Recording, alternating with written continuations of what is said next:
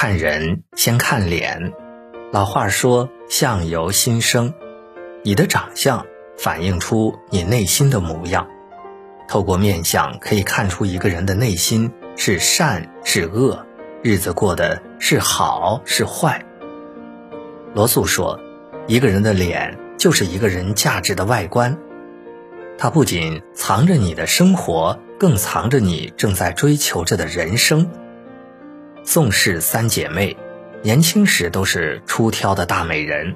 仔细观察三姐妹的照片，你会惊讶地发现，宋美龄年轻时的容貌并不输给姐姐宋庆龄。可随着岁月的流逝，宋庆龄的气质却远胜过其他姐妹。那是因为她始终尽己所能为百姓做善事、做实事，一直延续到她生命的尽头。他还热心妇女儿童福利事业，虽终身未育，却仍是无数孩子口中的宋妈妈。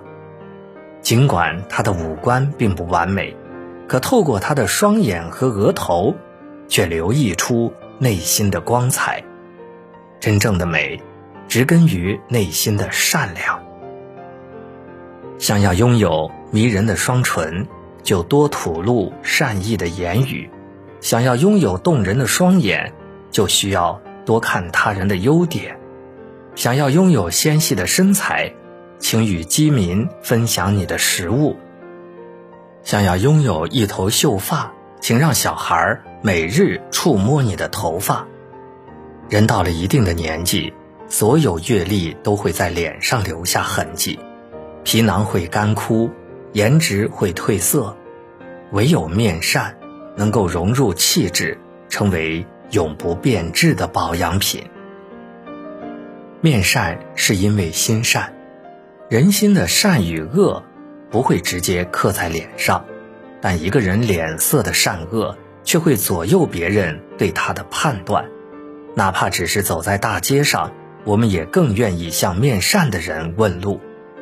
正如刘墉所说：“当你觉得人人面目可憎的时候。”先去照照镜子，看看自己是不是更不开朗。每发一次愁，眉头的皱纹就深一度；每生一次气，眼底的肝火就旺一分。而当打扫干净脸上的坏情绪，你会惊喜地发现，周围人对你的态度也随之柔和了几分。《礼记》有言：“有和气者，必有余色。”有余色者，必有婉容。一个人眉目舒展，眼神干净，眼角含笑，给人的感觉就是如沐春风。这就叫面善。如果有人称赞你面善，那么他不仅赞美了你的容貌，更赞美了你的亲和力。面善的人容易有贵人缘。李鸿章曾带三人求见曾国藩。请他提拔，曾国藩只看了一眼，便做出了判断。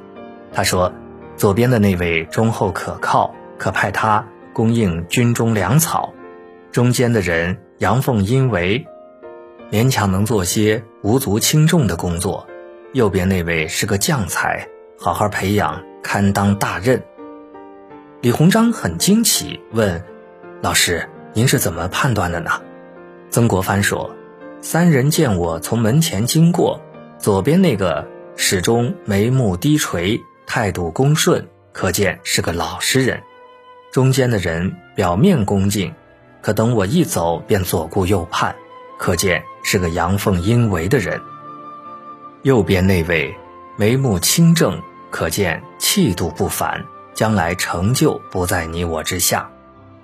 曾国藩因善于识人而闻名，他曾写下。兵谏当中总结自己相人的经验：邪正看眼鼻，真假看嘴唇，功名看气概，富贵看精神，主义看抓爪，风波看脚筋。若要看条理，全在语言中。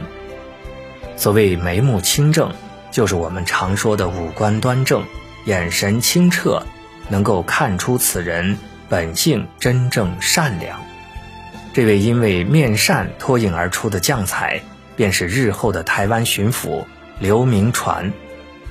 曾国藩依靠自己的判断，又为清朝选拔了一员虎将。